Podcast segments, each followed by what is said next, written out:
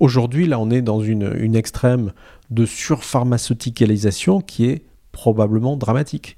Et il faut qu'on arrive à trouver des façons de revenir en arrière, de reculer. Euh, la croissance, c'est bien, mais euh, la croissance des ordonnances, c'est sûrement pas une bonne chose.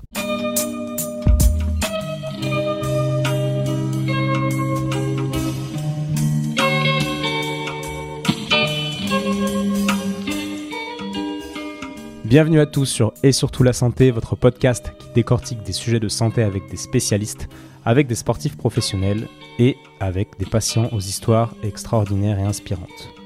Aujourd'hui, on est avec un spécialiste qui s'appelle François Gueffier. Il est cardiologue et professeur de pharmacologie à la faculté de médecine de Lyon. Et il a aussi une autre fonction, vous verrez, qui m'a permis d'aborder et de comprendre le processus de mise sur le marché des médicaments. Un sujet épineux, complexe et un petit peu tabou, il faut le dire, dont on ne peut pas parler avec tout le monde. Un grand merci donc à François d'avoir répondu avec justesse et sans langue de bois à mes nombreuses questions. Et si vous aussi vous voulez me remercier et me soutenir, car vous imaginez bien que derrière chaque épisode, il y a beaucoup de travail personnel, et eh bien c'est très simple. Vous allez dans l'application podcast de l'iPhone de votre ami, si comme moi vous n'en avez pas, et vous recherchez le podcast et surtout la santé. Ensuite, vous allez mettre 5 étoiles. Et si vraiment vous aimez le projet et vous voulez m'encourager, vous pouvez même laisser un commentaire. Donc merci par avance pour tous ceux qui iront faire ça. Et en attendant, bah, je vous souhaite une très bonne écoute. Je vous conseille de sortir le carnet de notes parce que vous verrez, c'est très dense. Personnellement, j'ai appris énormément en discutant avec François. Et euh, bah, c'est pas le podcast le plus facile à écouter et à comprendre. Vous verrez. Bonne écoute à vous et on se retrouve tout de suite avec François Gueffier.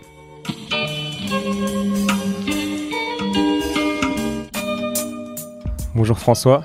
Bonjour Étienne. Merci de m'accueillir ce matin pluvieux dans, dans tes locaux de l'INEC, la fac de Lyon. Avec plaisir. Alors, euh, François, toi, tu as des activités qui sont un petit peu euh, difficiles à comprendre pour les gens qui, qui, ne connaissent pas ton monde. Donc, est-ce que tu pourrais un peu synthétiser euh, ce que tu fais pour qu'on puisse comprendre la suite? Ok, je vais essayer. Euh, ben, j'ai une formation de médecin assez, euh, classique, euh, une, formation dans une faculté de médecine lyonnaise, Lyon Sud. Donc c'est un peu mon, ma, seconde maison, puisque je venais du sud-ouest. Et puis après, j'ai fait un internat de cardiologie. Donc été spécialiste en cardiologie. Et puis à la fin de cet internat, je me suis posé la question de continuer à faire exclusivement une activité de type clinique ou euh, de m'orienter vers la pharmacologie, c'est-à-dire euh, l'étude du médicament, parce que j'avais rencontré euh, une personne assez fascinante, assez intéressante, qui s'appelle Jean-Pierre Boissel, et qui était enseignant de pharmacologie. Et en fait, j'ai fait un assistanat, donc une surspécialisation mixte entre la pharmacologie et la cardiologie orientée hypertension, avec une autre personne euh, fascinante qui s'appelle, qui s'appelait Alain Froment. Alain Froment était euh, un cardiologue euh, assez particulier dans son contexte de cardiologie lyonnaise, dans la mesure où, vers la fin de son exercice, il s'était très orienté sur la philosophie. Et il avait beaucoup travaillé ça. Il a écrit des, des bouquins sur les aspects philosophiques de la relation soignante. Et c'est vrai que son, son, contact a été vraiment très enrichissant sur le plan humain de la, la relation à l'autre. Et les bouquins, tu peux nous dire, ça m'intéresse. Alors, euh, je me souviens plus les titres, mais c'était euh, sur euh, la, la, relation et, médecin et, et, patient. Et il traitait notamment le, les aspects sur l'interaction entre la, la, position de chercheur et la position de, de soignant. Il disait que c'était deux positions qui étaient incompatibles. Euh, ce qui est un peu compliqué à, gérer pour euh, l'avenir de ma carrière, puisque j'ai été euh, un peu soignant et beaucoup chercheur. Donc ça m'a fait beaucoup réfléchir et c'était, c'était sinon salutaire, du moins, du moins vraiment, vraiment utile et intéressant d'avoir cette, cette base de réflexion. Non, mais tu cherches Alain Froment, alors je crois qu'il y a un autre Alain Froment qui est plutôt dans le domaine de l'économie de la santé. Ok. Mais Alain Froment est relation euh, avec le patient, c'est tu trouveras facilement. Ça marche. Donc ça, c'était il y a pas mal de temps, j'imagine? C'était la fin, ouais, dans les années 90.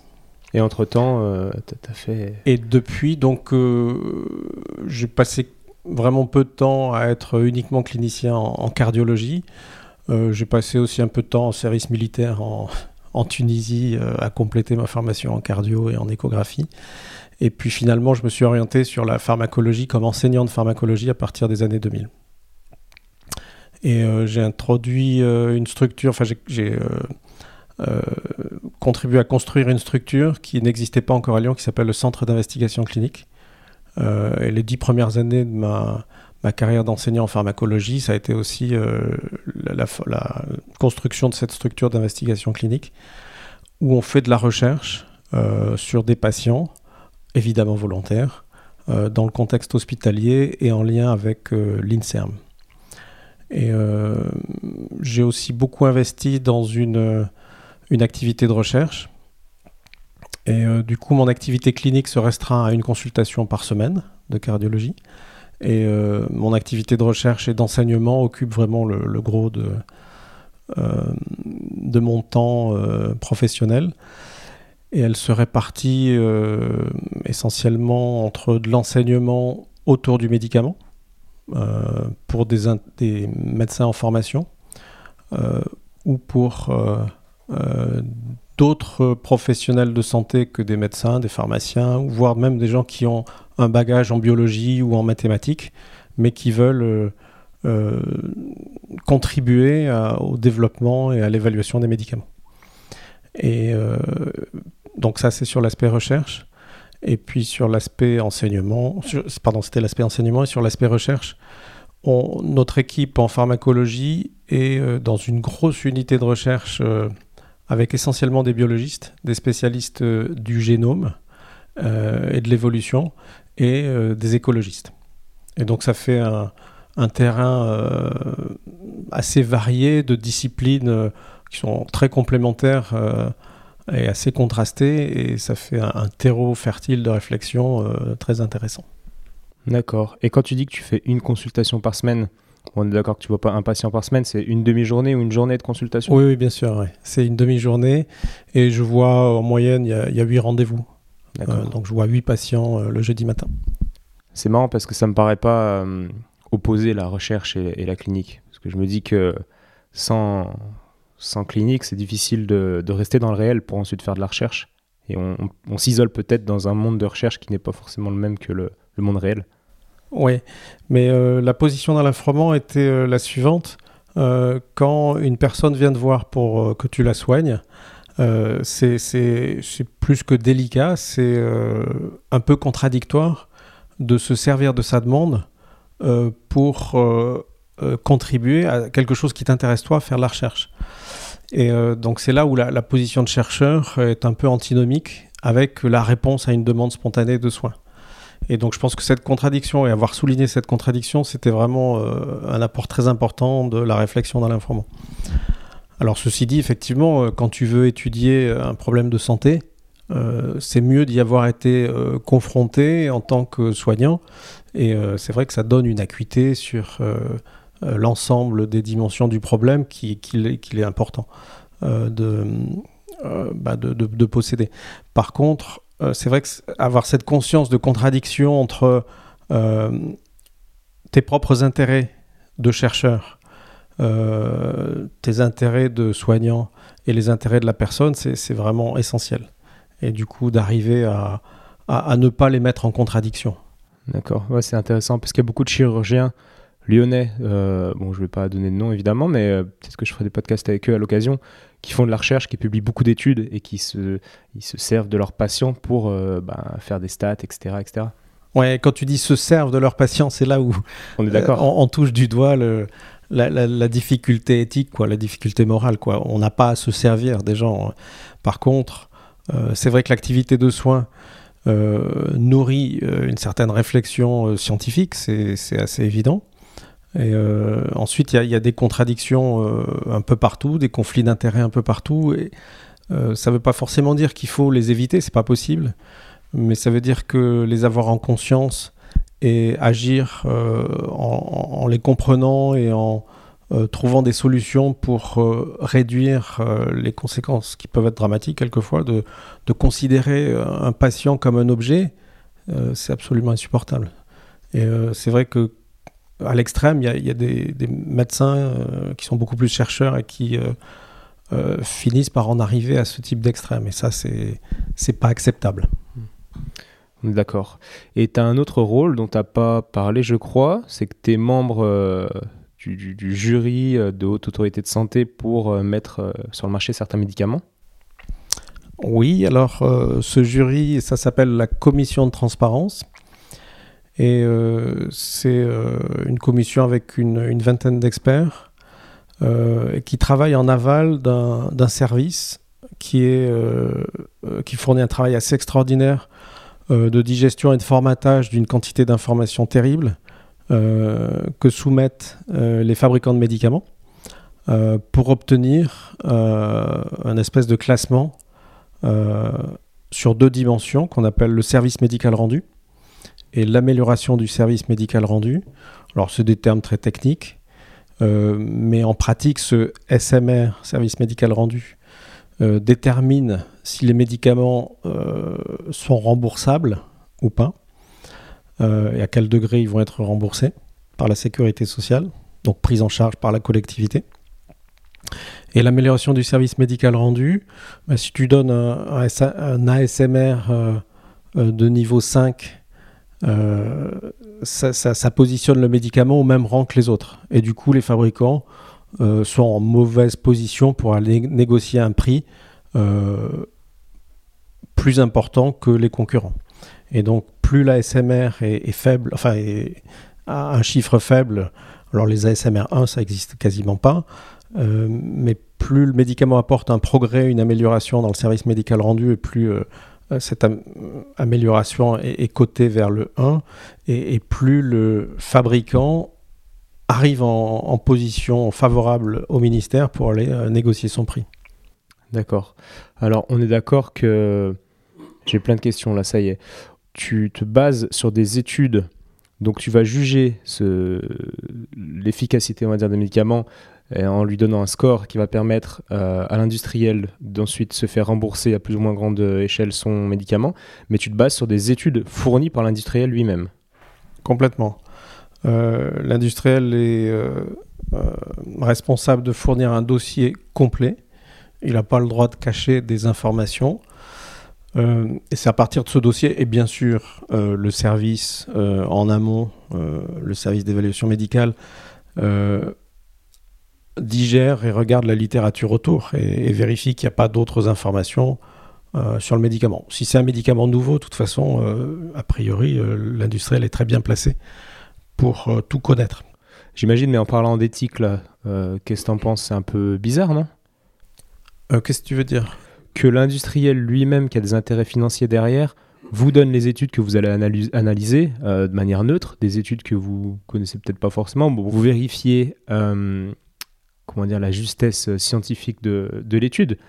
Mais euh, celui qui a un intérêt derrière, c'est quand même celui qui vous fournit l'étude, vous voyez Oui, mais je comprends. Mais oui, mais tu peux pas faire autrement. Quoi. Il y a une personne qui est motivée pour euh, que le médicament arrive sur le marché, c'est le fabricant. Et c'est le fabricant qui conduit les études, il est promoteur des études, et il n'y a quasiment pas de, de, de solution alternative. Donc, cette situation où effectivement il y a quelqu'un qui a des intérêts majeurs euh, non pas pour la santé, mais d'abord pour son développement, euh, il faut en avoir conscience.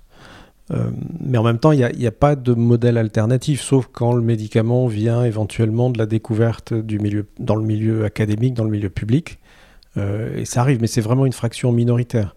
Et d'ailleurs, assez souvent, quand c'est le cas, quand c'est des, académiques, des, gens du service public qui découvrent euh, une nouvelle molécule, c'est souvent un industriel qui fait le développement parce que euh, c'est un métier euh, assez particulier de développer des médicaments. Et c'est un métier qui nécessite des fonds assez extraordinaires. on dit que le, coût de développement d'un médicament tout inclus est de l'ordre du milliard d'euros. D'accord. Donc il faut le rembourser, il faut, faut, vendre derrière. Quoi, ah, exactement, oui. On, on, va en reparler après. Mais est-ce que tu peux nous résumer les étapes de la mise sur le marché d'un médicament Depuis depuis le besoin euh, du patient ou de milliers de patients euh, jusqu'à euh, jusqu'au médicament dans un rayon de pharmacie quoi.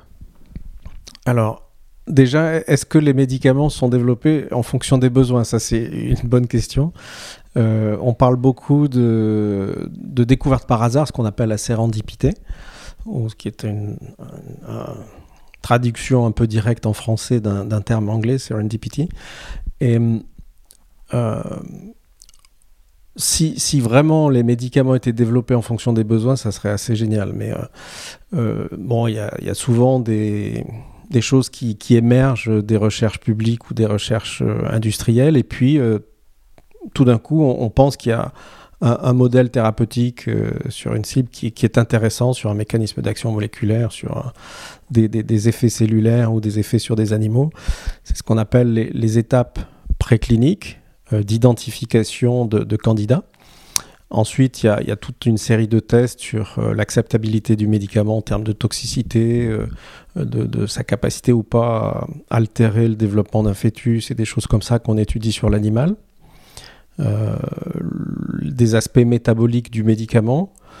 Euh, et ça, c'est des étapes qui sont dites précliniques. Une fois que l'industriel a le dossier préclinique, euh, il commence à donner son médicament à l'homme. C'est ce qu'on appelle les phases 1, les premières administrations à l'homme. Et là, l'objectif est essentiellement de vérifier que le médicament est bien toléré.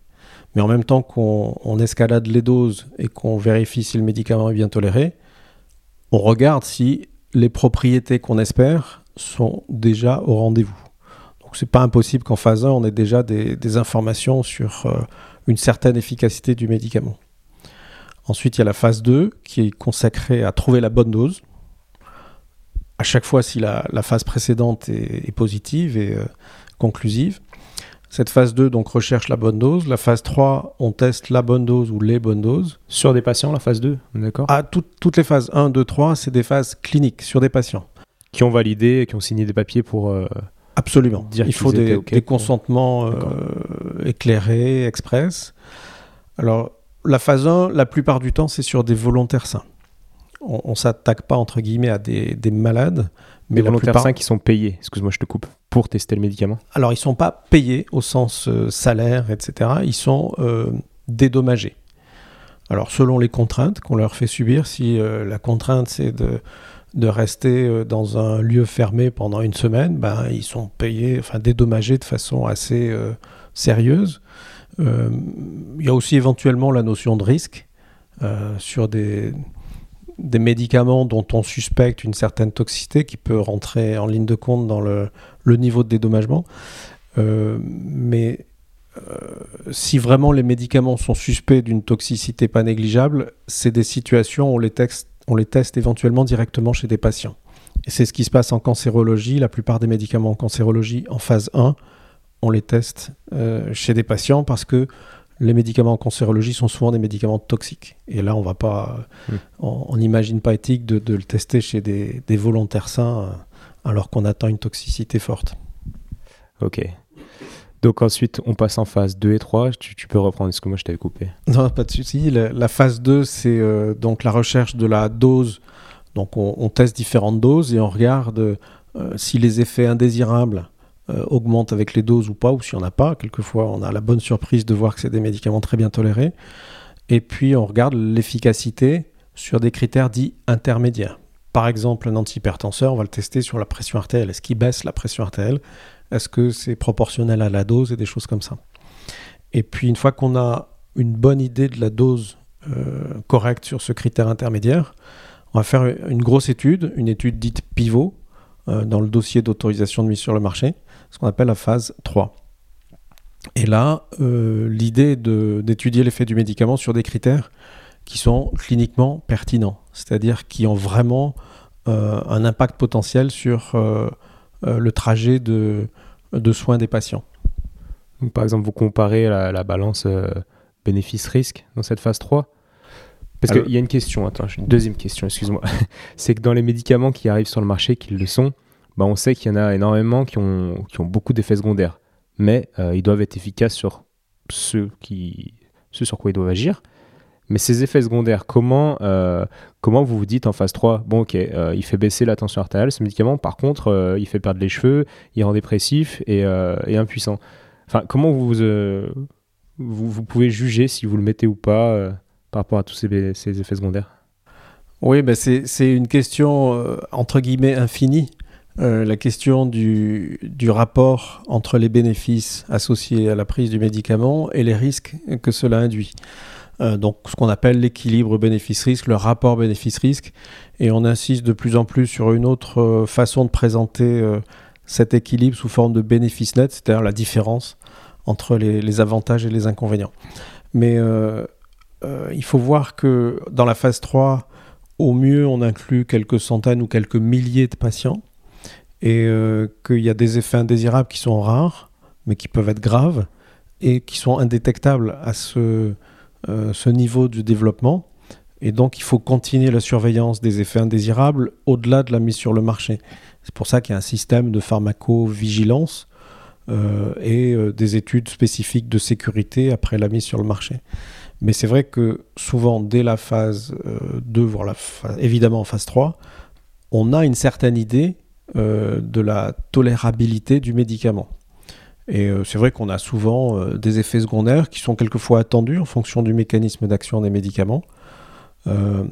par exemple, des antihypertenseurs, certains donnent tous, pas chez tous les patients, mais des œdèmes, des, jambes qui gonflent.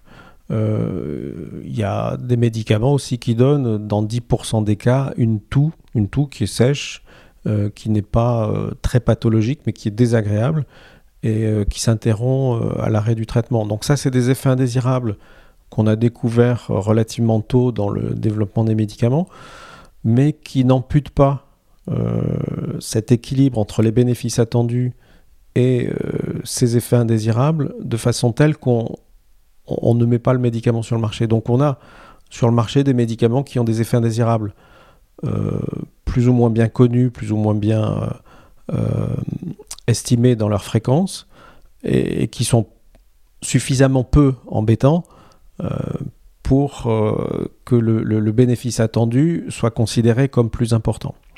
Et l'autorisation de mise sur le marché, il y a une, euh, une, autre commission, une, structure qui est l'Agence nationale de sécurité du médicament en France, ou l'IME à l'échelle européenne, qui délivre cette autorisation de mise sur le marché. La commission de transparence ne prend pas du tout cette décision.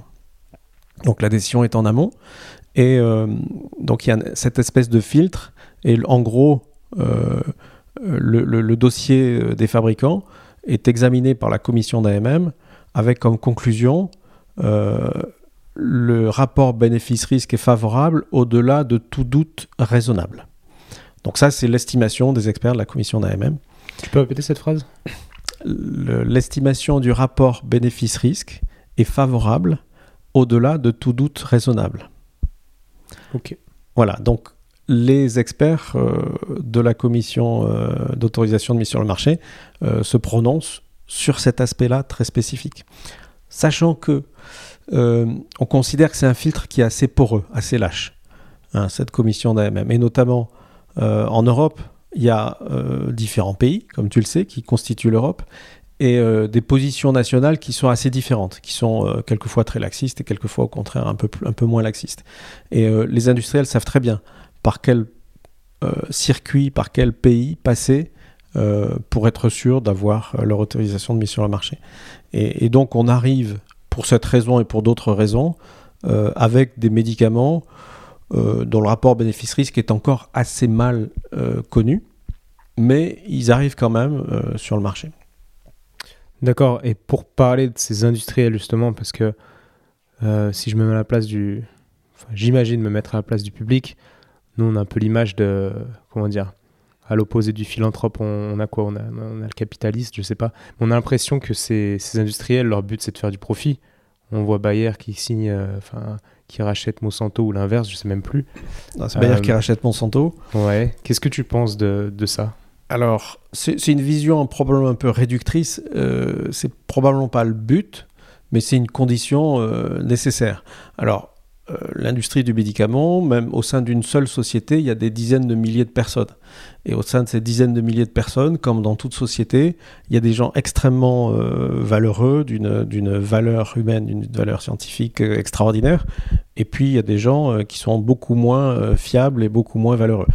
Donc, c'est des sociétés encore une fois, au sein desquels les, valeurs humaines sont, relativement hétérogènes. L'objet médicament, a priori, c'est un objet de santé, donc c'est une finalité qui est importante, mais il est clair que tout fabricant de médicaments vise d'abord à, sa, sa, propre survie, à, sa propre longévité. Et la condition, c'est de faire un minimum de profit. Donc il ne faut jamais perdre de vue que même si le médicament est un objet euh, sociétal euh, utile, important, euh, il y a des conflits d'intérêts potentiels sur la, survie du fabricant. Et, puis les intérêts, quelquefois, les industriels du médicament, c'est quand même des, comment dire, des, éléments du, du, monde capitaliste qui sont parmi les plus rentables. donc les investisseurs aiment plutôt les sociétés euh, pharmaceutiques parce qu'il y a une bonne rentabilité. Cette bonne rentabilité, effectivement, euh, euh, comment dire, explique ou est le fruit de ce souci de, de faire du profit. Donc, quelle que soit l'opinion qu'on a sur les industriels du médicament, il n'est pas possible et pas raisonnable d'oublier que le profit pour eux est quelque chose d'indispensable. Et vu les, sommes, tu parlais de, du milliard euh, nécessaire pour mettre un médicament sur le marché. Donc on imagine les investisseurs et, et tous les tous les tout, comment dire les lobbies qui se forment autour de de, cette machine pour qu'ensuite ça soit sur le sur le marché. Tu as été euh, soumis toi à des, des petites pressions. Euh... Petites, oui. Euh, ce qui est intéressant, c'est de voir que d'abord, alors ça, a été beaucoup encadré par rapport à il y a 30 ans, par exemple, où là, il y avait des cadeaux euh, assez extraordinaires euh, qui étaient euh, considérés quasiment comme normaux par les deux parties. Ou, et, comme ça, quoi? Oh, des voyages en Chine dans des conditions assez extraordinaires. Enfin, bon. et puis, des salaires aussi. On, on, paye ce qu'on appelle des key opinion leaders, des leaders d'opinion clés. Euh, on les paye assez grassement pour présenter les avantages du médicament. Euh, donc ça peut être des rémunérations directes ou euh, des cadeaux où on, emmène toute une... des bus ou des, avions de pharmacologues ou de cardiologues dans des pays étrangers, dans des conditions assez... Donc ça, normalement, ça existe quasiment plus. bon, il y, y a, toujours des contributions à la participation à des congrès, euh, mais disons que ça, ça se fait d'abord dans la transparence et il y a une certaine limite. C'est-à-dire qu'il faut normalement déclarer ça au Conseil de l'ordre et que le Conseil de l'ordre valide. Euh, donc il y a quand même cet encadrement. Euh, mais par exemple, il y a ce qu'on appelle la visite médicale, c'est-à-dire une équipe de visiteurs médicaux qu'un industriel forme et envoie pour la promotion d'un nouveau médicament auprès des prescripteurs. Or, ces visites médicales, c'est des départements qui se sont pas mal réduits, mais elles continuent à exister, elles continuent à être euh, indispensables. Et euh, le, fait que les industriels continuent à avoir des visiteurs médicaux euh, est une illustration que ça marche. si c'était pas rentable, s'il n'y avait pas une efficacité à cette visite médicale, il n'y en aurait plus. Euh, donc c'est des circuits qui, continuent à être euh, très importants pour euh, véhiculer des informations et des informations qui peuvent être potentiellement biaisées. c'est intéressant. Bah, potentiellement, oui, on imagine que si le visiteur médical vient de la part de, son chef qui est l'industriel et pour aller enseigner et comment dire, vanter les vertus de son médicament aux, professionnels, on imagine que la neutralité, elle n'est pas forcément là. Mais c'est super intéressant parce que, on en parle d'ailleurs avec Jean-Marcel Ferret, donc euh, l'ancien médecin de l'équipe de France de foot, euh, qui était, euh, on va dire, plutôt libre d'esprit par rapport à certains de ses confrères, surtout en fin de carrière, et il racontait que bah, lui, il se faisait plus inviter en fait par les visiteurs médicaux parce qu'ils vendaient plus leurs produits. Et je lui demandais, je lui disais, mais ces visiteurs médicaux en fait sont, des commerciaux qui viennent vous vanter les vertus de leurs médicaments. Et il me dit, bah oui. Et je dis, donc vous êtes formé, vous, médecin, par des commerciaux? Il me dit, bah oui. Qu'est-ce que vous pensez de ça? Alors, euh, en fait, euh, il y a aussi tout un mouvement qui s'est développé. Tu as entendu parler certainement de la, revue Prescrire. Euh, donc, le, caractère indépendant de l'information scientifique par rapport à l'industrie du médicament devient un critère vraiment important, justement, pour considérer qu'une information n'est pas biaisée, qu'une information est fiable. et il y a comme ça des revues dont la réputation d'indépendance est forte. La revue Prescrire, la revue Exercer, qui est pour les par et pour les médecins généralistes, pour la revue Exercer. Et par contre, il, est quasiment pas possible de trouver dans la littérature des informations qui sont dénuées de tout lien avec l'industrie parce que euh, les grosses études de phase 3 dont on a parlé, euh, qui sont constitutives de la demande d'autorisation de mise sur le marché, ben, elles sont publiées dans les plus grands journaux. Et elles sont publiées d'ailleurs avec une, une forme de complicité des plus grands journaux parce que euh, les industriels payent très cher pour que les journaux donnent librement accès à cette information, alors que sinon l'abonnement aux journaux est, assez élevé. Et du coup, on est euh, on a un accès gratuit à cette information importante hein, sur le plan scientifique. Elle, a une validité. C'est pas parce qu'elle a été euh, euh, financée par un industriel qu'elle n'est pas fiable. elle est fiable notamment parce qu'il y a des contrôles. Les autorités de régulation peuvent aller faire des contrôles à toutes les étapes du, processus de développement. Donc il y, a une fiabilité, mais il y a aussi une forme de complicité de l'industrie de l'édition pour euh, donner accès à l'information qui arrange euh, l'industriel. Et donc, une des, problématiques, c'est d'avoir accès à toute l'information qui concerne le développement d'un médicament. Et normalement, les dossiers d'autorisation de mise sur le marché, ils sont plus ou moins accessibles au public. Alors, en fait, c'est un parcours du combattant et euh, c'est pas évident du tout d'avoir accès intégralement à cette information. Et il y a un deuxième aspect, c'est toutes les informations qui ne sont pas publiées qui sont a priori pertinentes. Si elles ne sont pas publiées, c'est qu'il y a des raisons pour qu'elles ne le soient pas. Et donc là, il y a une euh, mesure euh, qui est de ne publier que des informations enregistrées. Donc toute étude planifiée par un industriel ou un académique doit faire l'objet d'un enregistrement préalable à l'étude, à la conduite de l'étude, pour qu'elle soit publiée. Et ça, c'est les éditeurs de journaux euh, qui ont apporté leur contribution à, comment dire, une régulation saine de ce processus euh, d'information scientifique en, imposant cet enregistrement contre ce qu'on appelle le biais de publication. On comprend bien la, complexité de, tout le système. Oui, mais c'est quelque chose de, très compliqué. Et là, on a, abordé que, la petite surface. Juste pour, terminer, peut-être, euh, enfin, je ne sais pas si on, va parler d'autres aspects euh, autour du médicament, mais il y a des organisations euh, internationales euh, qui se sont euh, formées depuis la fin, le milieu des années 90, comme la collaboration Cochrane, qui vise à faire la synthèse de toutes ces informations parce que tu as une étude avec un médicament, mais tu as d'autres médicaments de la même famille qui finissent par arriver sur le marché. Et du coup, ensuite, on peut réaliser ce qu'on appelle des méta-analyses.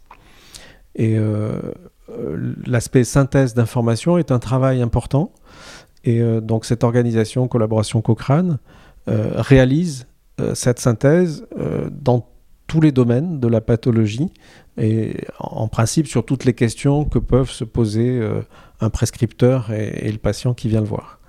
Et cette collaboration Cochrane est devenue une sorte de référence et, malheureusement la garantie d'indépendance qu'elle était censée offrir a été un peu mise à mal euh, l'année dernière avec euh, l'éviction euh, de la gouvernance de cette collaboration d'un des piliers créateurs de l'organisation qui s'appelle Peter Gutsche et notamment à cause de, de, de position un peu, un peu provocatrice sûrement, mais avec un fond scientifique extrêmement fort, qu'il avait prise notamment sur les médicaments en psychiatrie, les médicaments antidépresseurs, euh, ou sur le dépistage du cancer du sein, ou sur la vaccination euh, contre le cancer du col, de prévention du cancer du col. Et il est probablement pas possible d'imaginer que euh, l'éviction de Peter Gutsche de la collaboration Cochrane soit indépendante de ses positions. Donc, une collaboration qui est censée être complètement indépendante de l'industrie, finalement, nourrit quelque part les intérêts industriels dans la sélection de sa gouvernance. Et ça, ça devient finalement quand même très gênant. Mhm. Ouais, je, je confirme, je trouve aussi. Ok, merci pour je fais des réponses peut-être un peu longues. non, non, mais c'est parfait parce que c'est un sujet que j'ai jamais abordé euh, dans ce podcast et, et qui, qui, me nourrit moi-même parce que c'est, enfin, je pense que tu es la personne euh, avec qui parler de tout ça. Et euh, j'aimerais parler aussi des normes. des normes tu sais, auxquelles on doit être en dessous sur les prises de sang.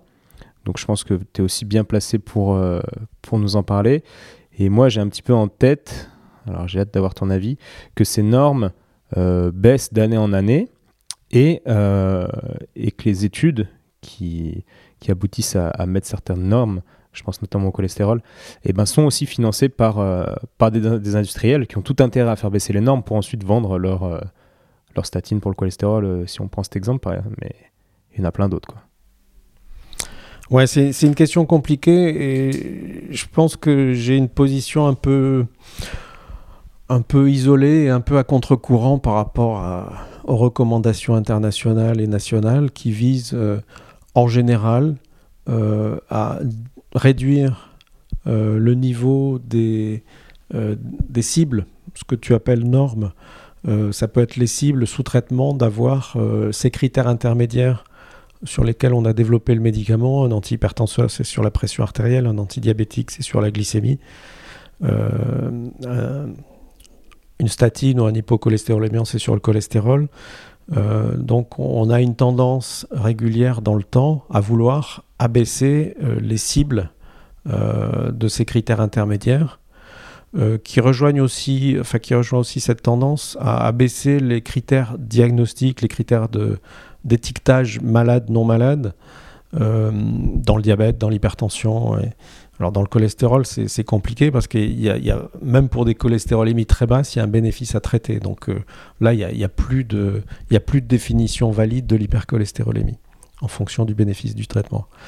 Euh, donc c'est vrai qu'il y a cette tendance et qui, euh, quand tu l'observes avec un peu de recul, profite de façon évidente aux industriels. La question, c'est est-ce que ça profite aux patients? Et là, la question devient beaucoup, beaucoup plus compliquée. Et ça fait euh, plus de 20 ans que je tourne autour de cette question, notamment euh, dans le domaine de l'hypertension, où, j'ai fait vraiment mes investissements euh, scientifiques personnels les plus importants. Et, et j'ai acquis petit à petit la certitude que ce qui compte, c'est pas la cible, pour des tas de raisons sur lesquelles on pourra revenir, mais c'est d'utiliser des médicaments dont on est sûr qu'ils atteignent l'objectif. Et qu'est-ce que c'est que l'objectif euh, des traitements? Bon, je m'intéresse surtout aux traitements de prévention, hein. euh, de prévention d'accidents cardiovasculaires, que ce soit ce qu'on appelle la prévention secondaire après que l'accident soit déjà arrivé, ou la prévention primaire avant tout accident. Et dans le domaine de la prévention primaire, c'est là où se pose vraiment la question des cibles. Euh, euh, et, la question du, moment euh, de décider ou pas d'un traitement en fonction du niveau du, facteur de risque. Euh, et, je pense qu'il y a des glissements dans le temps qui sont mal validés scientifiquement et qui vont vers un élargissement du nombre de patients qui sont éligibles à un traitement, et une fois que les patients sont sous traitement, du nombre de traitements qu'il est légitime de leur faire prendre pour atteindre la cible. Et cette tendance, à mon avis, elle est vraiment discutable. D'accord. Et pour répondre en, allez, on va dire en moins de 10 secondes, à qui met en place, euh, bon, j'appelle ça les normes, désolé, mais les, normes qu'on voit sur la prise de sang pour que tout le monde comprenne? Euh, En fait, c'est souvent des sociétés savantes. Euh, et qui élaborent des recommandations qui sont éventuellement endossées par des autorités de régulation ou alors les autorités de régulation elles-mêmes font leurs propres recommandations justement pour être un peu plus indépendantes euh, des experts des sociétés savantes. Et les experts des sociétés savantes, ça rejoint un peu ce que j'appelais tout à l'heure les Key Opinion Leaders, c'est-à-dire des gens qui sont payés par l'industrie euh, pour euh, véhiculer, faire passer les, messages les plus importants dans les congrès. Et clairement, c'est un peu compliqué d'avoir des recommandations aujourd'hui qui soient indépendantes de l'industrie. Ça n'arrive pas. Quoi. Euh, alors il y a des gens qui travaillent avec et pour l'industrie, euh, qui considèrent qu'à partir du moment où ils travaillent avec tous les industriels, ils n'ont plus de conflits d'intérêts, que tous les conflits d'intérêts s'annulent. Mais bon, c'est une vision qui pour moi est, euh, complètement immature. C'est une vision qui est, fausse. Et je pense que le, plus petit cadeau, un petit stylo ou un sandwich, suffit pour créer une condition de conflit d'intérêts. Alors en disant ça, il euh, y a des tas de gens qui vont trouver ça absolument ridicule, notamment les key opinion leaders. Euh, mais ça a été prouvé scientifiquement hein, que euh, le moindre petit cadeau influence ta façon de penser et la façon dont tu perçois les messages vis-à-vis du fabricant qui t'a offert ce cadeau. Et ça, le problème, c'est qu'il y a un, défaut de reconnaissance et on, pense toujours que c'est les autres qui sont faibles et qui sont accessibles à ce type de biais. Et en fait, on, est tous faibles et on est tous, euh, euh, quand on nous fait un cadeau, on y est tous sensibles. Il n'y a pas de problème. alors quand le cadeau, c'est quelques dizaines de milliers d'euros pour aller faire une présentation, bah, euh, devenir complètement indépendant et, prendre une attitude saine sur l'estimation du bénéfice-risque, ça devient compliqué. C'est sûr. Tu as dépassé un peu les, les 10 secondes pour la réponse. tu vois, tu parles des sociétés savantes et là, euh, on en parle aussi dans un podcast avec euh, un cardiologue lyonnais, euh, Bernard Pierre, que tu connais. Et bah, j'aimerais bien que tu nous expliques ce que c'est, parce que j'ai l'impression que c'est des lobbyistes, en fait, des, experts. Alors là, tu parles d'experts de sociétés savantes. Donc moi, en tant que humain lambda, on va dire, expert de sociétés savantes, je me dis, waouh, c'est des, gens qui ont la science infuse, qui connaissent tout. Qui sont ces gens? En fait, ce sont des lobbyistes payés par par d'autres gens pour euh, enfin, manipuler, c'est fort comme mot, mais pour euh, influencer l'opinion Alors, c'est une vision qui est quand même très euh, partisane, partiale, réductrice. Moi-même, j'ai participé à des sociétés savantes et j'ai organisé le congrès d'une société savante à Lyon l'année dernière. Enfin non, cette année même il y a quelques mois, la Société française de pharmacologie et de thérapeutique, et j'ai adhéré longtemps à la Société française d'hypertension et la Société européenne d'hypertension. Et donc, c'est des sociétés qui organisent des congrès qui permettent euh, à des spécialistes, soit des, chercheurs euh, qui produisent de l'information, soit des, euh, des spécialistes qui utilisent les médicaments et d'autres stratégies de soins sur des dispositifs ou, ou même sur euh, des, choses qui ne sont pas matérialisées par un médicament ou un dispositif, euh, pour soigner les gens. Euh, et, tous les, spécialistes d'un domaine organisent des congrès pour échanger des informations. donc, il ne faut pas forcément imaginer que c'est des gens qui viennent là-bas pour faire du lobbying. Et maintenant, c'est une façon d'échanger de l'information sur les actualités. Les actualités en santé, c'est c'est vrai que c'est un domaine qui, euh, bouge beaucoup, il y a pas mal de progrès, dans le domaine de l'oncologie par exemple, ou dans, beaucoup de domaines, dans le domaine de la prévention cardiovasculaire, euh, chaque année, il y a des, nouveautés qui sont assez bluffantes. et par contre, évidemment, tous les, industriels qui sont derrière la mise au point de ces nouveautés contribuent de façon active aux échanges d'informations. Et donc, paye notamment des experts, etc. On retourne sur les key opinion leaders. Donc, il y, a ce besoin d'information, soit à travers les journaux, soit à travers les congrès, qui est absolument réel et indiscutable. Mais en même temps, il y a une infiltration, un noyautage, on appelle ça comme on veut. Euh, mais je pense que résumer euh, la tenue des congrès à euh, l'organisation de lobbyistes, c'est un peu simple. C'est quand même une vision très, très biaisée et j'espère que ce n'est pas celle que je, donne. Par contre, c'est vrai que c'est l'occasion euh, pour des industriels de, faire passer des messages via leur, euh, leurs propres experts, les experts qu'ils rémunèrent. Hmm. Non, non, mais après, je, je titille exprès. J'ai du mal avec les podcasts un peu plats, tu vois, où, où le, celui qui pose les questions est complètement d'accord avec celui qui parle. Donc je te titille exprès. Mais ça me fait penser à je sais pas si tu connais Jean Covici. C'est un, gars qui fait du lobby pour l'énergie nucléaire en fait. le chrono est fort, il est très intelligent, c'est vraiment bien. il dit que, enfin ouais, il est payé par, euh, je sais pas par qui, mais par euh, le nucléaire quoi. Et euh, mais il dit des bonnes choses. Moi j'aime bien ses conférences, je le trouve super intelligent. bref, on va pas divaguer sur le nucléaire. non, mais il y a des conflits d'intérêts à beaucoup de niveaux. une chose dont on n'a pas forcément conscience, la euh, sécurité sociale rémunère les médecins généralistes pour qu'ils appliquent euh, des, stratégies euh, qui paraissent saines à la sécurité sociale. moi, je ne suis pas forcément d'accord, par exemple, sur le, fait de réaliser tous les trois mois une hémoglobine glyquée, c'est-à-dire une estimation du niveau glycémique des deux mois antérieurs, chez des diabétiques. Pour des tas de raisons, pour moi, c'est une aberration. Euh, mais bon, ça fait partie euh, des choses que la sécurité sociale a mises en place pour enfin, que les, médecins généralistes appliquent, et, s'ils l'appliquent bien, ils sont mieux rémunérés.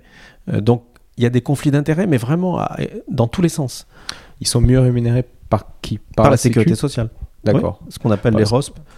Euh, je ne sais plus ce que ça veut dire exactement, mais euh, c'est un système qui fait que euh, la sécurité sociale édicte des cadres, et quand les médecins se coulent bien dans ces cadres, ils reçoivent plus d'argent de la part de la sécurité sociale. Waouh. Difficile aussi de rester neutre dans, dans ces conditions, quoi, d'avoir une, une, pensée libre et, et non influencée, formatée, entre guillemets. C'est des mots forts, mais tu vois ce que je veux dire? Oui, oui, complètement. Mais c'est vrai que la, régulation et, la philosophie individuelle, c'est pas toujours des choses très simples à, à, intégrer. Ouais. Nous, en ostéo, on est tranquille et c'est ce qui fait un peu, euh, comment dire, euh, ce qui interroge les gens. C'est-à-dire qu'ils vont voir deux, trois ostéos, ils vont voir qu'on travaille tous différemment et ils se disent, putain, mais en fait, ils n'ont pas fait les mêmes études. Et si, mais on est tellement libre qu'on évolue euh, à notre manière et, et, on peut pas avoir une pratique aussi, comment dire, ça peut être aussi lissé que, que la médecine générale, quoi. Alors, je vais, je vais pas du tout aborder le terrain de l'ostéo que je connais mal et sur lequel j'ai vraiment aucune expertise scientifique. Euh, par contre, juste sur le problème des antidépresseurs qu'on a évoqué tout à l'heure avec Peter Gutsche, il y a eu du lobbying industriel évident qui a été dénoncé par exemple par une étude importante, euh, la réanalyse d'une étude 329, 329 euh, par un type qui s'appelle euh, David Healy, qu'on a fait venir à Lyon il y a peu de temps avec un séminaire en anglais qui est disponible sur YouTube et, sous-titré en français. Et donc là, les antidépresseurs, c'est un domaine où il y a une polémique assez vive entre des gens qui dénoncent les effets indésirables et le peu d'efficacité, et puis beaucoup de, comment dire, de positions de, de, cliniciens qui considèrent que c'est des médicaments intéressants, efficaces. Et en face, la possibilité d'une psychothérapie. Et la psychothérapie, elle est moins bien évaluée, elle est plus variable parce qu'un médicament, quand tu donnes un médicament, c'est toujours la même chose et c'est facile de savoir que c'est quelque chose de très standardisé. Une psychothérapie, c'est beaucoup moins standardisé, mais il y a une certaine efficacité. Et le problème, c'est que c'est même pas remboursé dans la, majorité des cas. Donc c'est vrai que la, problématique du remboursement et d'accès au remboursement est une problématique absolument essentielle. Évidemment, le, monde industriel pour les médicaments, c'est organisé de façon extraordinairement efficace et on aboutit à des situations euh, de surprescription évidentes, délirantes, euh, que tout le monde dénonce, euh, mais sur lesquelles la régulation n'est pas du tout assez efficace. Mmh. Merci pour ce petit mot. Et justement, par rapport à ces. Tu dis qu'un médicament, on va dire un médicament X, produit des effets Y. Mais ça, on est d'accord que c'est faux, parce qu'il y a des études qui prouvent que oui, ce médicament X, dans 75% des cas, il va produire des effets Y chez le patient, mais on est quand même tous euh, assez différents pour avoir des effets différents, même avec la même molécule. Enfin, je pense, dis-moi ce que tu en penses. Ah oui, oui, complètement. Ça, c'est un. Euh, tu abordes là un problème sur la, variabilité des effets entre les personnes. Et puis, euh, il y a aussi une autre dimension, et, les deux sont liés à l'incertitude de l'effet des médicaments a priori. C'est le fait que on, agit sur des risques, on agit sur un risque d'événement. Et par exemple, on va prendre le risque d'infarctus du myocarde. On a des scores de risque. Et euh, en fonction des caractéristiques des individus, l'âge, le sexe, euh, les facteurs de risque cardiovasculaire classiques, le fait d'être diabétique, le fait de fumer, euh, le fait d'avoir une hypertrophie à l'électrocardiogramme, une hypertrophie du, cœur à l'électrocardiogramme, beaucoup de facteurs contribuent à un niveau de risque plus ou moins élevé. Et plus le risque est élevé, plus la probabilité que le patient qui prend un médicament pour réduire ce risque, euh, enfin plus cette probabilité est tangible et atteint un certain niveau qui n'est pas négligeable. Mais il y a beaucoup de situations où le niveau de risque est relativement faible, et donc forcément le niveau de bénéfice est plus faible, puisque les médicaments en général enlève une part de risque, mais une part de risque qui est rarement de 50%, elle est souvent de moins de 50%, elle est de 20-30%, euh, ça c'est la situation la plus classique. Et donc sur des risques faibles, enlever 20-30%, d'abord ça laisse quand même une part du risque, euh, et si le risque est faible, le bénéfice est encore plus faible. Et donc on a énormément de situations, notamment en prévention primaire, où on donne 1, 2, 3, 4 médicaments à des gens dont la probabilité qu'ils aient un bénéfice de ce médicament au bout de 10 ans est au mieux de 1%. Quelquefois même simplement 1 pour 1000. Mais on ne se pose pas tellement la question euh, de ce niveau de rentabilité, de ce niveau de bénéfice en tant que prescripteur. À partir du moment où il est prouvé euh, sur des dizaines de milliers de patients, tu prouves que des bénéfices très faibles sont significatifs au sens statistique, c'est-à-dire qu'on est sûr qu'ils existent. Par contre, quelle est leur pertinence pour un patient? Euh, Ça, c'est extraordinaire, mais on se pose très peu, voire jamais la question. C'est pour ça que là, ça fait quelques temps que je répète euh, une phrase qui pour moi est évidente, mais un peu provocatrice, c'est en prévention primaire, la décision n'est jamais partagée. Euh, parce que les médecins ne font jamais l'effort, euh, s'ils en étaient capables, euh, de faire exprimer les préférences de l'individu qu'ils ont en face d'eux par rapport à cette dimension du bénéfice, cette dimension de la réduction de risque, qui serait minimale nécessaire pour prendre la décision. Et un patient qui a une probabilité de bénéficier du traitement de 1%, il y en a beaucoup qui ne prendraient pas le traitement s'ils le savaient. On est bien d'accord. Et donc, ce concept de, décision partagée qui est, qui est extrêmement intéressant, on va en parler tout de suite avec un cas clinique, si tu veux bien. Mhm. Donc, la dernière fois, bon, pour ceux qui écoutent, euh, moi j'ai mangé avec François il y a, quoi, il y a deux, trois semaines, puis j'avais pris des petites notes. Et tu m'avais parlé d'un patient, euh, d'une dame, pardon, qui habitait à Chambéry. Et euh, la conclusion, tu vois, j'ai noté entre guillemets, tu m'as dit que c'était exceptionnel en prévention primaire qu'un traitement protège de plus d'une chance sur dix le patient. Donc c'est un peu ce que tu viens de dire. Euh, est-ce que tu peux nous parler euh, de ce cas clinique? Alors c'est euh, à l'issue d'une formation que j'avais faite sur les cibles en prévention cardiovasculaire. Et un des médecins qui avait assisté à la formation m'avait mis en contact avec une de ses patientes qui lui posait problème. Donc c'était une patiente relativement jeune, une cinquantaine d'années, euh, qui avait fait ce qu'on appelle un accident ischémique transitoire, euh, donc qui avait déjà eu, euh, qui était plutôt dans le domaine de la prévention secondaire, et qui avait eu ce qu'on appelle une endartériectomie carotidienne, c'est-à-dire on, on était allé nettoyer les carotides, qui sont les grosses artères qui vont au cerveau, parce qu'elles étaient encrassées, et probablement à l'origine de cet accident ischémique transitoire, d'un accident vasculaire cérébral sans lendemain, c'est-à-dire qu'il avait guéri spontanément, mais elle était à risque que ça récidive et on lui avait euh, nettoyé entre guillemets les carotides. Euh, le problème était que euh, en prévention secondaire après accident vasculaire cérébral, il y a un traitement qui est assez bien documenté, qui est le, traitement par statine, hypocholestérolémiant. Et elle, on lui avait donc donné des statines pour réduire le risque que ça revienne, parce que même après une endartériectomie, il y a un risque résiduel. Et elle supportait pas du tout les statines. C'est-à-dire que c'était une marcheuse en montagne, une fille de Chambéry. Donc pour elle, c'était euh, euh, vraiment euh, très compliqué et ça avait altéré sa qualité de vie de façon dramatique. Et donc je me suis simplement mis en relation avec elle et j'ai essayé de calculer avec elle le niveau de bénéfice qu'elle pouvait attendre des statines. C'est-à-dire quel était le risque, sachant ce qui lui est arrivé, le risque d'avoir un accident dans les 10 ans sur le plan accident vasculaire cérébral, et quelle était la réduction de risque qu'elle pouvait attendre de la statine, en, se fondant sur les données les plus fiables sur le plan scientifique. Et la présentation du niveau de bénéfice euh, estimé comme ça à la patiente, bah, ça l'a libérée complètement. Elle a dit mais, j'en veux pas de ce truc.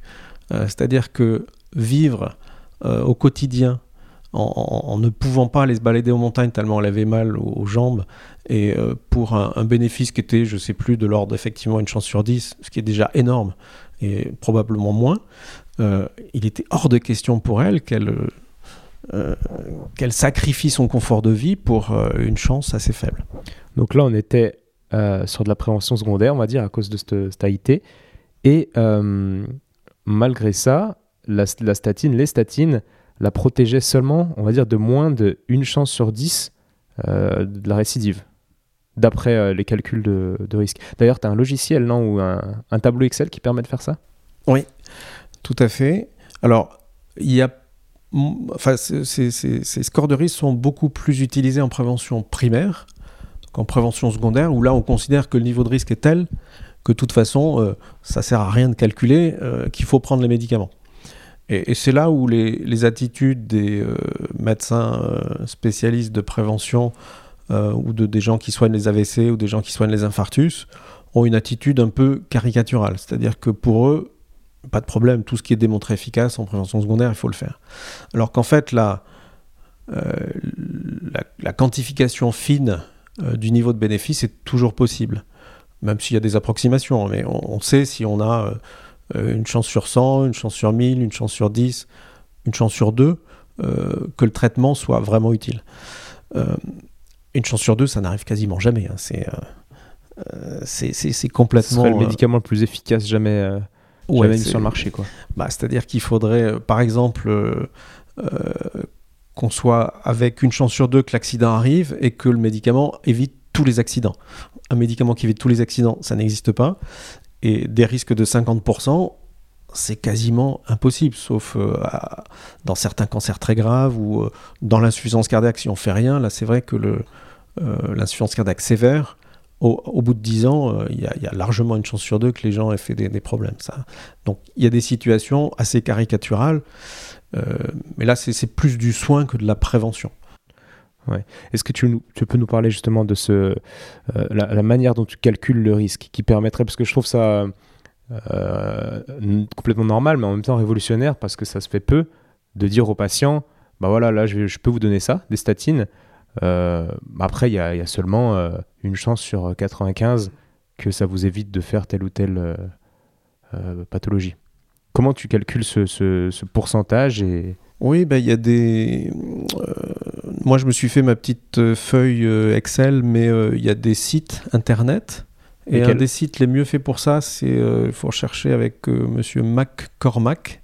C'est un Canadien de Vancouver avec qui j'étais en contact récemment et qui a mis à disposition un site où il y a ce calcul de risque dans le domaine de la prévention cardiovasculaire. Alors, il utilise quatre scores, donc, qui ont chacun leurs avantages et leurs inconvénients. Euh, tu rentres tes caractéristiques, ton âge, le fait que tu es un homme ou une femme, tu fumes, ton niveau de cholestérolémie, euh, de glycémie euh, et d'autres informations comme ça. Et en fonction de ces, du niveau de ces caractéristiques, tu as des équations, des algorithmes qui calculent ta probabilité d'avoir un accident dans les 10 ans ou dans les 5 ans. Et ensuite, la population à laquelle tu appartiens, si tu es aux États-Unis ou, ou, en France, tu as des équations de risque qui sont plus logiques.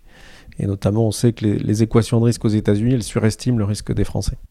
D'accord. Donc ça, c'est accessible sur Internet. Euh, c'est facile. Et l'intérêt du, du, site de McCormack, c'est qu'en plus, tu cliques sur un, bouton, sur un médicament, il te calcule la, la probabilité euh, que euh, le médicament soit utile.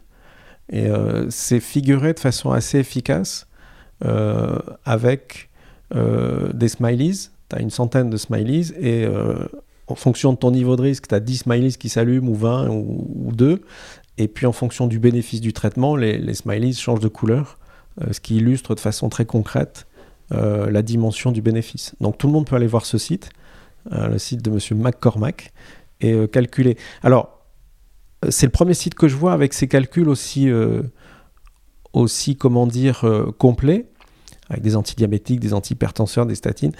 Euh, ceci dit, je ne suis pas complètement d'accord sur la façon de calculer le bénéfice. Par exemple, il met en avant un bénéfice de un tiers de réduction de risque avec la metformine, le médicament antidiabétique euh, de base. Et euh, nous, on a fait une synthèse, une méta-analyse qui ne conduit pas du tout à la même estimation. Donc, à mon avis, c'est un bénéfice peut-être un peu surestimé de la metformine. Mais bon, l'approche est quand même disponible depuis longtemps elle est mise en œuvre à travers, par exemple, ce site, et elle devrait euh, être maîtrisée par les médecins, utilisée au quotidien. Et pour eux, ça devrait être un échange d'informations, un outil d'échange d'informations avec leurs patients euh, banalisé. Ça l'est pas encore. Moi, j'essaye de promouvoir ce type d'approche depuis longtemps. Et il y a un groupe de travail au ministère qui travaille là-dessus, sur euh, la décision partagée et l'utilisation de ce type d'outils. Cool, ce serait bien de, de voir ça. En médecine du sport, on, fait beaucoup ça en fait.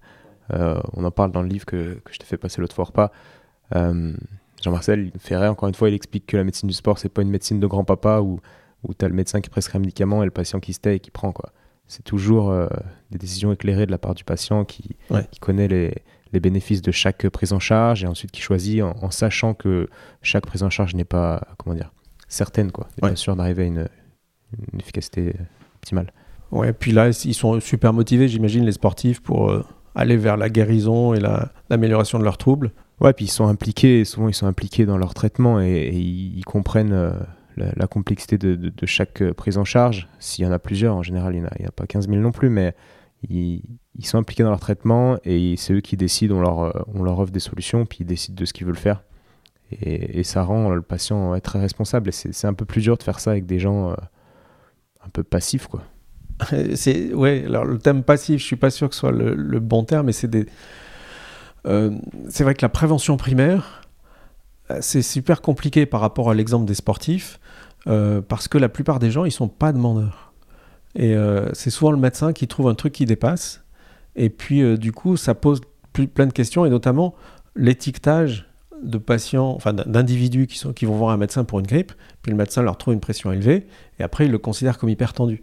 Et s'il donne un traitement en plus, ça y est, l'étiquette hypertendu, c'est pour des, patients, mais c'est, enfin des individus, c'est dramatique quoi. Ils sont devenus malades alors qu'en fait ils l'étaient pas, alors qu'en fait ils le sont pas.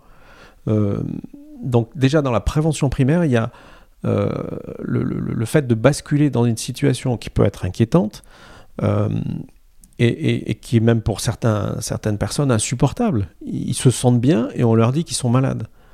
Euh, et ça, sur le plan philosophique, c'est énorme. Et la plupart des médecins réfléchissent pas tellement à, à, l'importance de cette bascule et qui, je pense, explique le niveau d'exigence de pas mal d'individus qui disent moi si le traitement m'apporte pas 30%, euh, 50% de chances qu'il soit utile, enfin de, m'éviter un accident, j'en veux pas.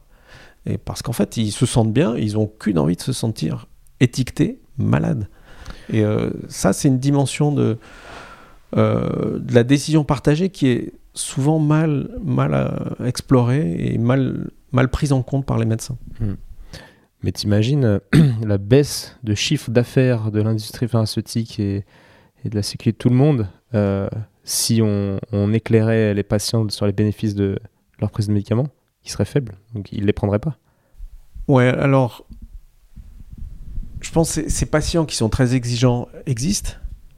Euh, maintenant, c'est pas évident qu'ils soient majoritaires et que tout le monde aille dans ce sens-là.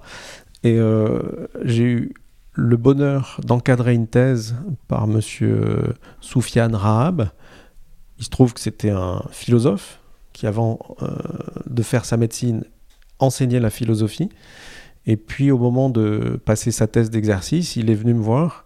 Il avait un sujet en tête et on, a, je l'ai accompagné, mais il a vraiment euh, travaillé beaucoup tout seul ou avec l'aide d'une collègue pour faire cette méta-analyse.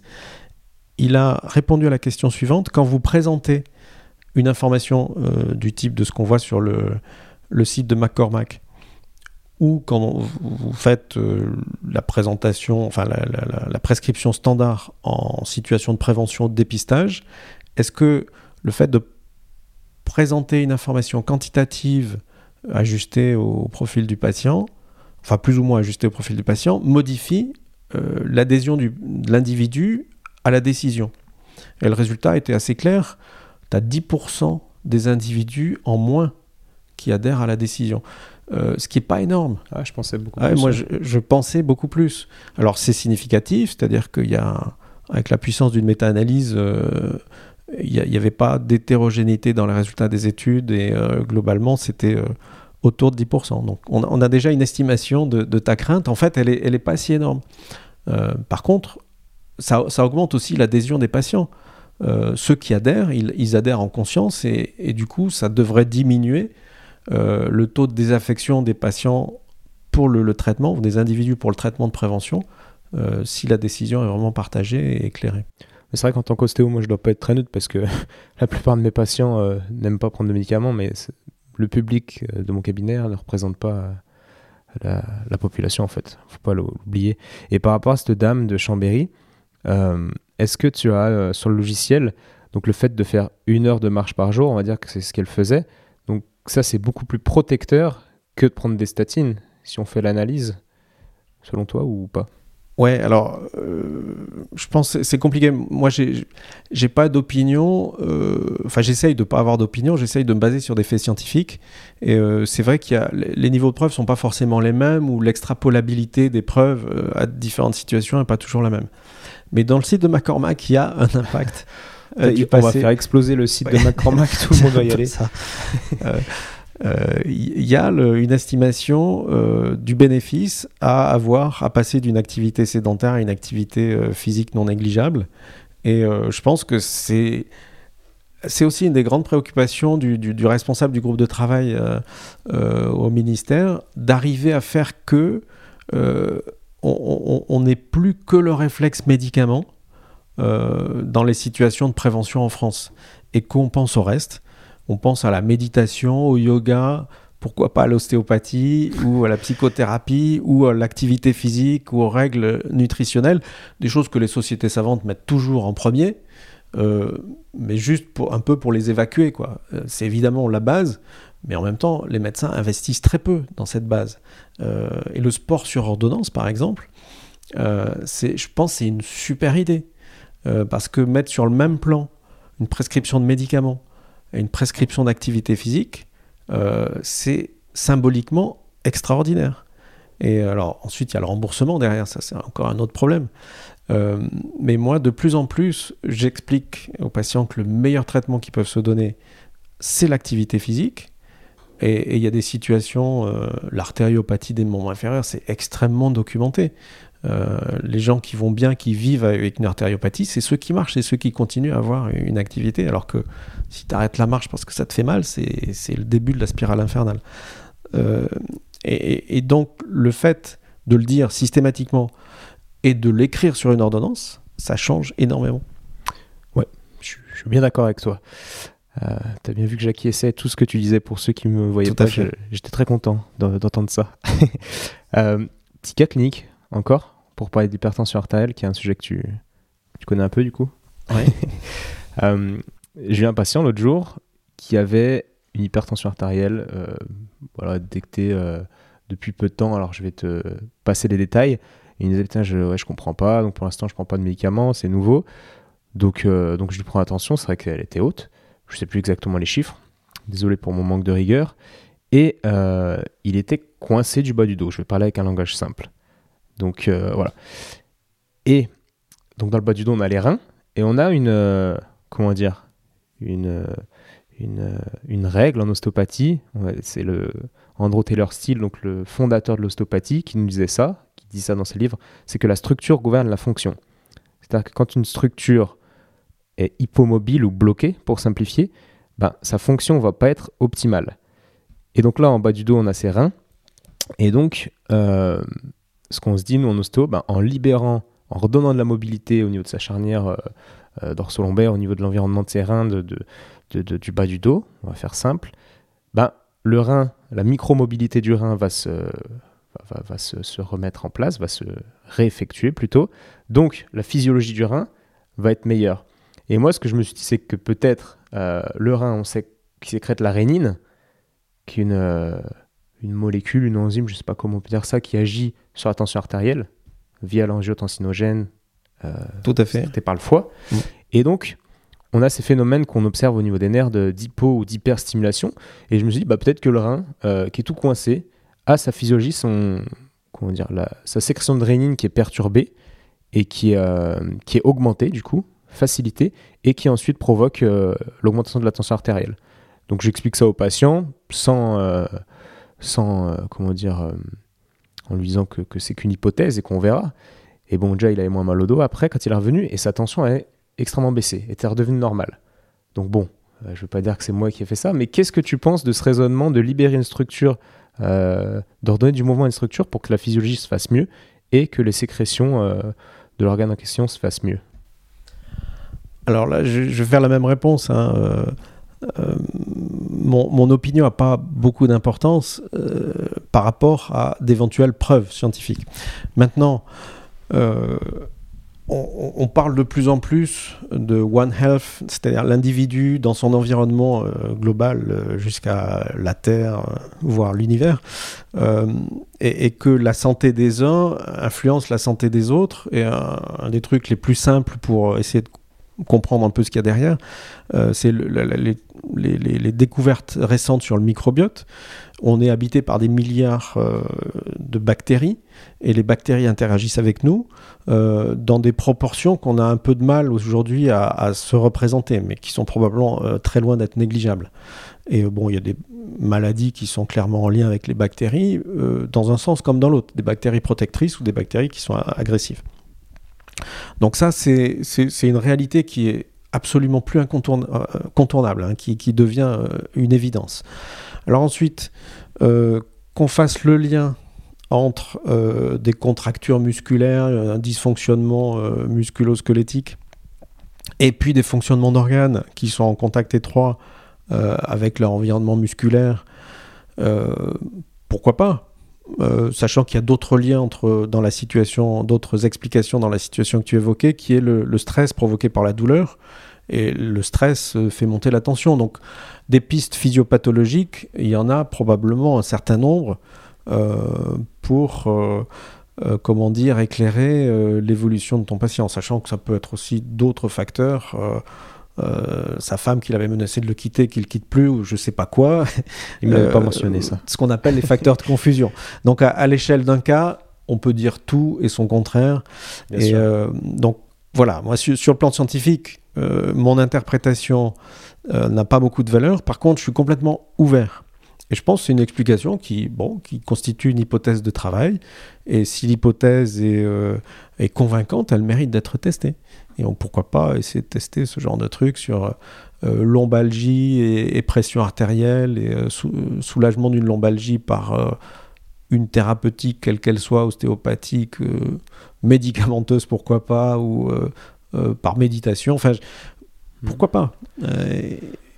Voilà, et je pense que l'idée que l'individu, euh, son fonctionnement d'organes tel qu'on l'étudie dans les facs de médecine, le fonctionnement de son cerveau, euh, conscient, inconscient, affectif, émotif, euh, tout ça c'est une entité globale et quasiment tout est possible, mais à, des degrés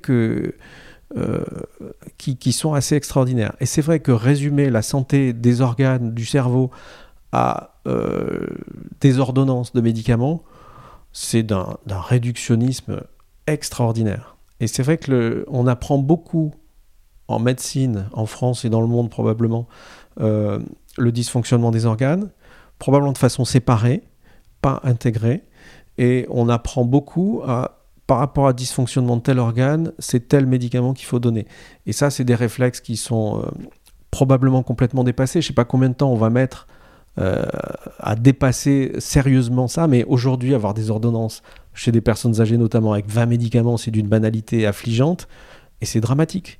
On fait probablement plus de mal que de bien euh, dans, beaucoup de cas. Et une illustration, c'est aussi le, euh, la baisse de l'espérance de vie aux États-Unis, qui est un des pays où les, consommations de médicaments sont les plus atroces en termes de nombre et en termes d'associations. Bon, avec la crise des opiacés qui, qui illustre aussi les, dérives euh, de, l'attitude commerciale des industriels. Mais aujourd'hui, là, on est dans une, extrême de surpharmaceuticalisation qui est probablement dramatique. Et il faut qu'on arrive à trouver des façons de revenir en arrière, de reculer. Euh, la croissance, c'est bien, mais euh, la croissance des ordonnances, c'est sûrement pas une bonne chose. Hmm d'accord. Il faut peut-être créer une, société savante euh, d'ostéo pour venir euh, contrebalancer, influencer un peu l'opinion publique vers des thérapies plus naturelles. Euh, oui, pourquoi pas une société savante d'ostéo Bon, il y avait des formations d'ostéopathes et je pense qu'il en, il en existe encore. L'homéopathie, c'est un domaine où je suis un peu plus autorisé que, que l'ostéopathie.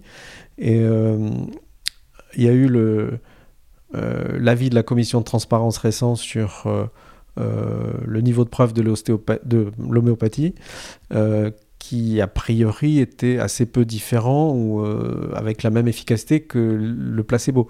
Le placebo, ceci dit, c'est un super médicament. Il Donc- marche mieux, un placebo marche mieux qu'un, qu'un ou mieux ou, ou autant que la plupart des médicaments sur le marché, non? Alors c'est un peu compliqué euh, parce que le, le placebo, ça dépend beaucoup de la façon dont on l'utilise. Si on y croit, la façon dont on le euh, l'intègre dans le l'environnement.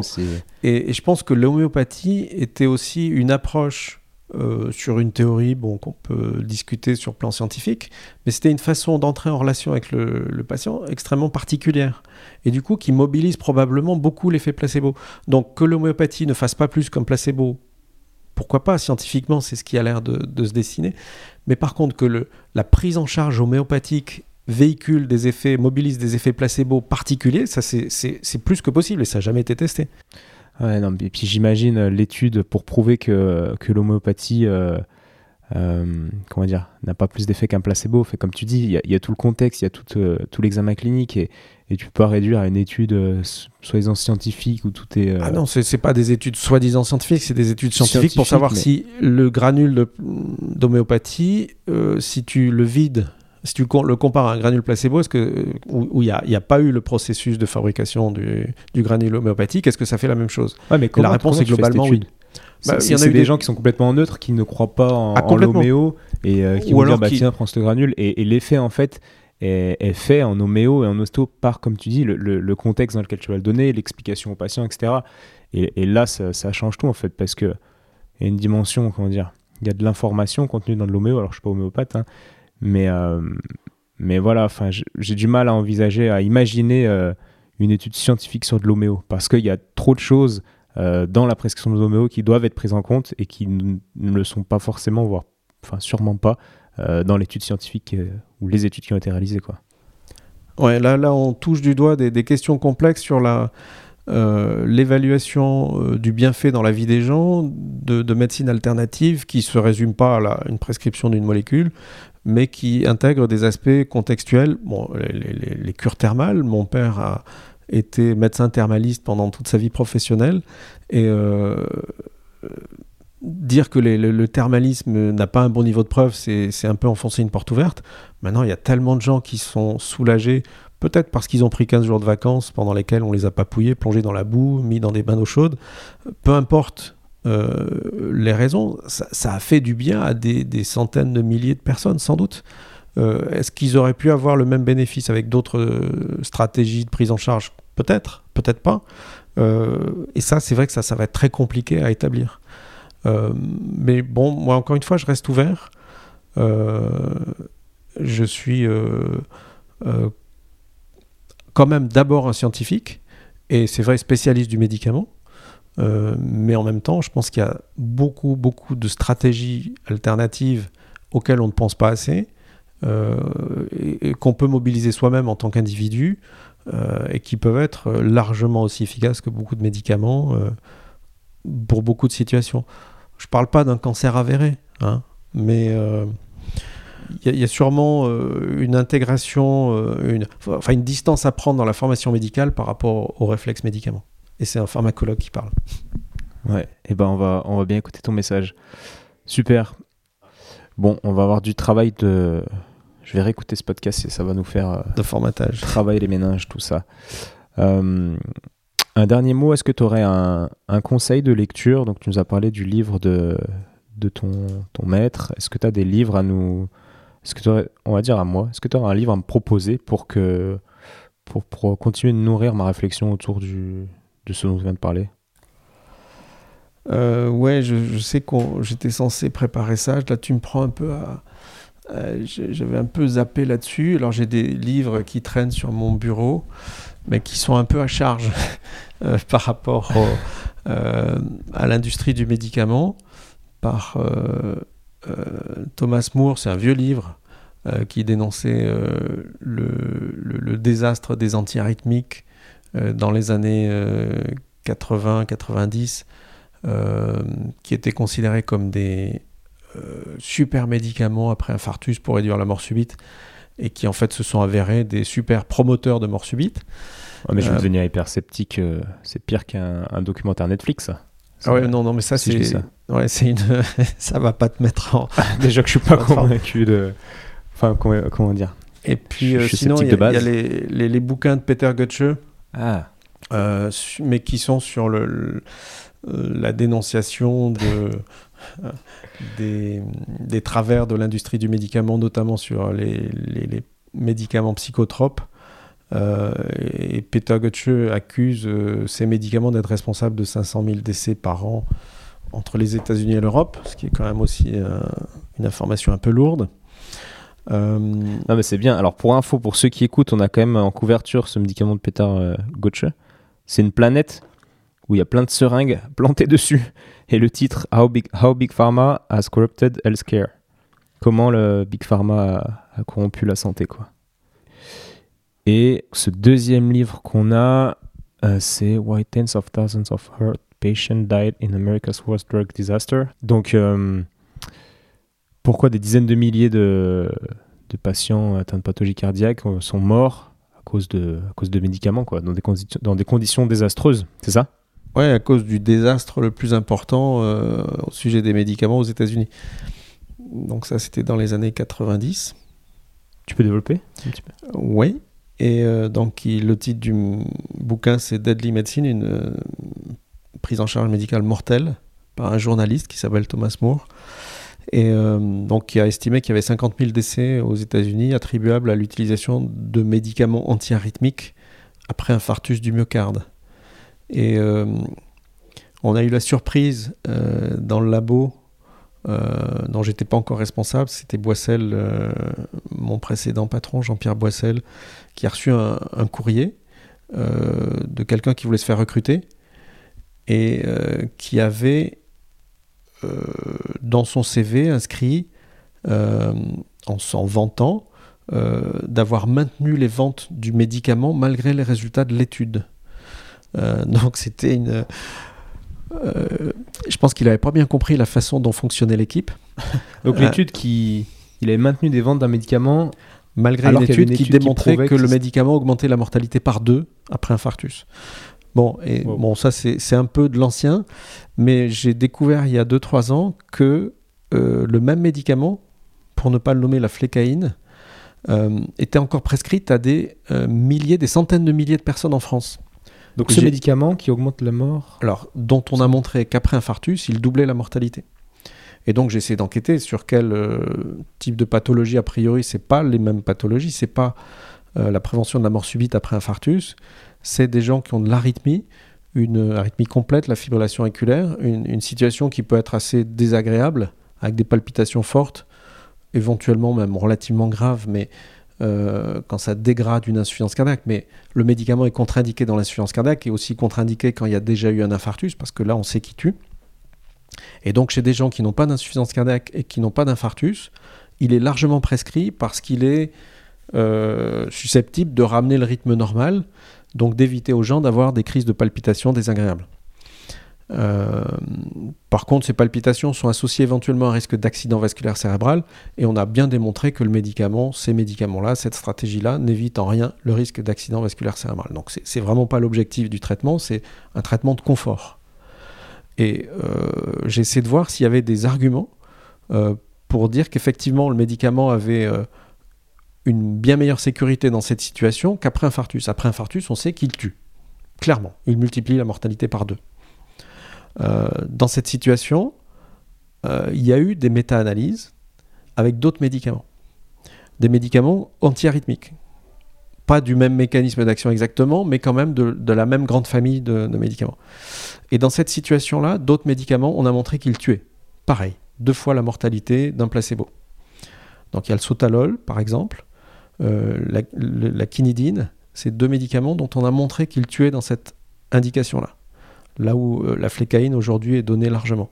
Et la flécaïne, elle, il y a eu des études qui montrent que c'est effectivement efficace sur le rythme cardiaque, mais par contre, euh, sur la mortalité, il n'y a aucune information euh, directe dans des essais fiables. Les essais comparatifs randomisés contre placebo, il y a zéro mort sous flécaïne, zéro mort sous placebo. C'est-à-dire que on a recruté des patients qui étaient à suffisamment faible risque pour qu'il n'y ait aucun signal. Euh, et là, il y a un mystère. Pourquoi on accepte de donner ce médicament pour un confort de vie alors que on n'a pas montré qu'il ne tuait pas dans cette indication de trouble du rythme auriculaire, de fibrillation auriculaire, alors qu'on sait qu'il tue dans une autre indication euh, l'infarctus du myocarde, les suites de l'infarctus du myocarde. Et donc, moi, je j'ai toujours refusé de prescrire ce médicament, mais découvrir qu'il y avait 350 000 patients qui le prenaient euh, au long cours en France, euh, j'avoue que ça, m'interpelle. Et j'en ai discuté assez régulièrement avec un collègue rythmologue qui, lui, le donne parce qu'il est confronté à ces situations-là et qu'il se sent désarmé en dehors de, ce que peut lui apporter ce médicament, euh, et qui m'a envoyé des, arguments sur des publications scientifiques euh, dites observationnelles, mais ces données observationnelles qui montrent que sous médicament on meurt pas beaucoup, elles sont biaisées. Euh, parce qu'en fait, on donne le médicament à des gens qui ont une mortalité faible. Et je pense que même chez des gens qui ont une mortalité faible, on peut avoir quand même une surmortalité induite par le médicament, et aujourd'hui on ne le sait pas. Et j'ai fait une petite euh, simulation, selon le niveau de mortalité ou selon le surplus de mortalité qui sera associé à ce médicament. Entre les extrêmes de mes hypothèses, j'aboutis à 400 décès par an attribuables aux centaines de milliers de prescriptions, jusqu'à plus de 10 000 décès attribuables chaque année en France à l'utilisation de ce médicament. Bon, c'est un peu provocateur, mais c'est peut-être pas loin de la réalité. Et le problème, c'est qu'on ne sait pas. Et, donc aujourd'hui, pour moi, euh, il y a un scandale à ne pas faire une étude pour savoir si oui ou non ce médicament ne tue pas, et en attendant, on ne devrait pas le prescrire. Ça, c'est ma position. Bah, je comprends, et moi, en tant que, personne neutre, je me dis que si on sait qu'il tue en prévention secondaire, hein, c'est ça? Exactement. Et qu'on ne sait pas son effet euh, en prévention primaire, c'est difficile à imaginer qu'il n'a aucun effet et qu'il est totalement euh, euh, bénin en prévention primaire alors qu'il est mortel en prévention secondaire. Ouais, alors c'est pas de la prévention primaire au sens strict, c'est du traitement de la fibrillation auriculaire, donc d'un trouble du rythme en dehors du terrain de l'infarctus. Mais tu as raison, ça, s'apparente un peu en termes de risque à des gens qui ont une prévention primaire, mais un, problème rythmique cardiaque. Et effectivement, euh, la démonstration ne pourra venir que par des études bien faites, spécifiques. Ensuite, on peut bâtir tous les raisonnements physiopathologiques, euh, ces raisonnements ne tiendront pas forcément. Et notamment, la fibrillation auriculaire, ça survient chez les personnes âgées notamment, notamment chez les diabétiques. Les diabétiques âgés, on sait qu'ils ont des cardiopathies ischémiques, ce qui conduit à un infarctus asymptomatique, c'est-à-dire qu'ils ne s'aperçoivent pas quand ils font des petits infarctus. Donc c'est pas du tout illogique qu'en élargissant les prescriptions de cette, cette, flécaïne, on finisse par traiter aussi des gens euh, qui en fait vont faire des infarctus même, et du coup vont se retrouver dans la même situation que celle qui a été montrée associée à la surmortalité du médicament. Mais de toute façon, il faudrait démontrer que dans une situation sur cœur, entre guillemets, anatomiquement sain, il euh, n'y ait, pas de surmortalité. Aujourd'hui, on ne sait pas. Ok. Et moi, j'ai des livres euh, qui m'ont pas mal inspiré et, comment dire, euh, développé ma, façon de penser, qui sont les livres de Thierry Janssen, avec qui je dois faire un podcast d'ailleurs, et, et David Servan-Schreiber, qui a écrit beaucoup de livres sur le, cancer et l'alimentation anti-cancer, dont le livre best-seller anti-cancer d'ailleurs.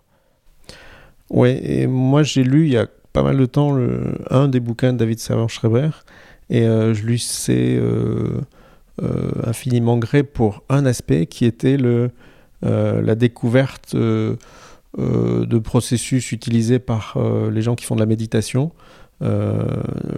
Qui, rejoint un peu l'auto-hypnose aussi, c'est et, et il, donnait ça pour aider à s'endormir dans des, situations euh, euh, de stress. Et, j'ai adopté ça et j'ai trouvé ça euh, vraiment extraordinaire. Enfin, ça a Toi, personnellement, tu as fait ça? Oui.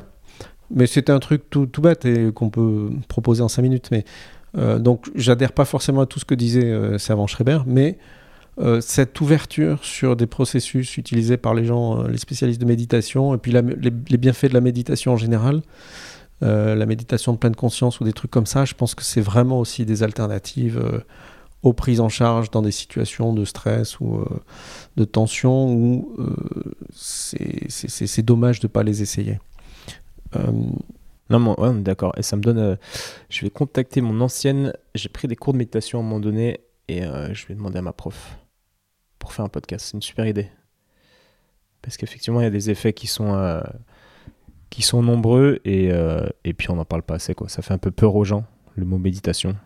On imagine tout de suite. Euh, ah bon, on imagine la personne assise en tailleur, euh, tu vois, un peu perché, hippie, quoi. Alors, s'il y a un truc que j'ai recommandé à une patiente, c'est ma sœur qui écoutait des, des podcasts autour de la méditation par une, une, application qui s'appelle Petit Bambou. Ah bah oui.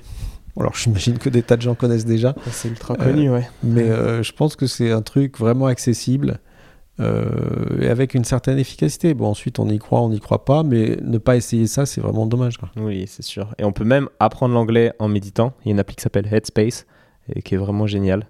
Et euh, il y a une dame qui, qui, fait des podcasts de méditation qui s'appelle Tara Brach, B-R-A-C-H, et Tara T-A-R-A, et ils sont géniaux. Et ça, ça, ça comment dire, ça, ça nourrit l'esprit, quoi. Donc voilà. Bon, bah, sur ces derniers conseils. Ah, t'en as encore Alors, si, jamais il y a des médecins qui écoutent le podcast, euh, je pense que. Alors, c'est très euh, intéressé et euh, biaisé comme avis, mais une source d'information que les médecins n'utilisent pas assez, c'est les avis de la commission de transparence. Et la commission de transparence donne des avis qui sont détaillés, volumineux, et par contre, il y a un résumé de ces avis euh, qui, à mon avis, une, une source d'information de qualité au-delà de ce qu'on peut imaginer dans beaucoup de dictionnaires de médicaments. Donc voilà, ça c'est un... les avis de la commission de transparence. Pour les médecins, je pense que c'est une information importante. Et même pour les patients à qui on propose un médicament, qu'ils n'hésitent pas à aller voir les avis de la commission de transparence. Voilà, j'ai trouvé mon truc, la référence qu'il fallait que je euh, promeuve. Parfait. Bah, merci beaucoup François. On va avoir des, des, devoirs à faire si on veut jouer le jeu et continuer de, d'apprendre euh, tous ensemble avec ce projet et surtout la santé.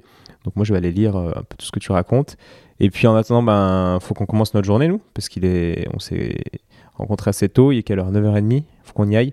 Donc merci beaucoup pour ton temps, François. Merci à toi, Étienne. C'était euh, très sympa d'être venu me proposer de faire cette proposition que j'ai acceptée tout de suite, hein, je crois, avec plaisir.